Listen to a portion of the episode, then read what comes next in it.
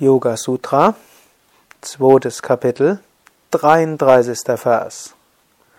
Störende Gedanken können durch das Denken an ihr Gegenteil überwunden werden. Dies ist die sogenannte Pratipaksha Bhavana Methode. Das Denken an das Gegenteil oder das Hervorbringen der gegenteiligen Seite. Ich habe einen Vers übersprungen, das mache ich in diesen Kommentaren zum Yoga Sutra öfter mal. Das vollständige Yoga Sutra findest du ja in meinem Buch Die Yoga Weisheit des Patanjali. Ich lasse oft das weg, was in einem anderen Kontext nochmals wiederholt wird oder was vielleicht sehr philosophisch ist. Jetzt bist du vielleicht gerade neugierig, was im 32. Vers steht. Ich werde es jetzt trotzdem nicht sagen, dich vielleicht ermutigen, das Buch selbst aufzuschlagen. Es ist aber nicht allzu kompliziert. In den nächsten Phasen komme ich auf den Inhalt des 32. Vers zurück.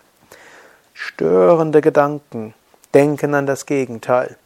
Vielleicht spürst du Ärger irgendwann, vielleicht sogar am heutigen Tag. Wenn du Ärger in dir spürst, dann kannst du an das Gegenteil auch denken. Angenommen, du ärgerst dich über einen Menschen kannst du einen Moment lang innehalten und sagen, aha, da ist Ärger in mir.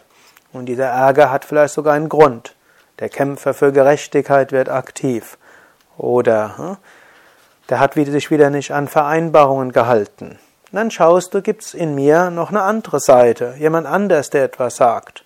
Und dann merkst du, aha, da ist auch Verständnis in mir.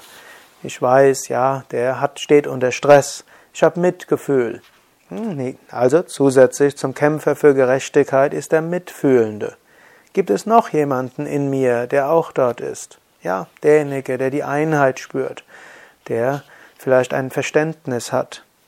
Und indem du so andere Seiten in dir öffnest, wirst du nicht mehr so geprägt von einem störenden Gedanken. Es gibt natürlich auch noch die nächste Möglichkeit, wenn du ärgerlich bist, sag dir innerlich, ich entwickle Gleichmut oder danke für die Gelegenheit, Gleichmut zu entwickeln.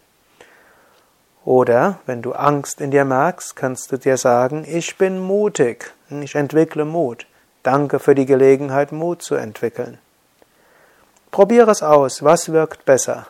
In dich hineinzuhorchen und zu fragen, gibt es eine andere Seite in mir? Und das, was tief im Inneren in dir drin ist, so stärker werden zu lassen oder es über eine Affirmation, eine Suggestion selbst anzurufen, zu bestärken, hervorzurufen.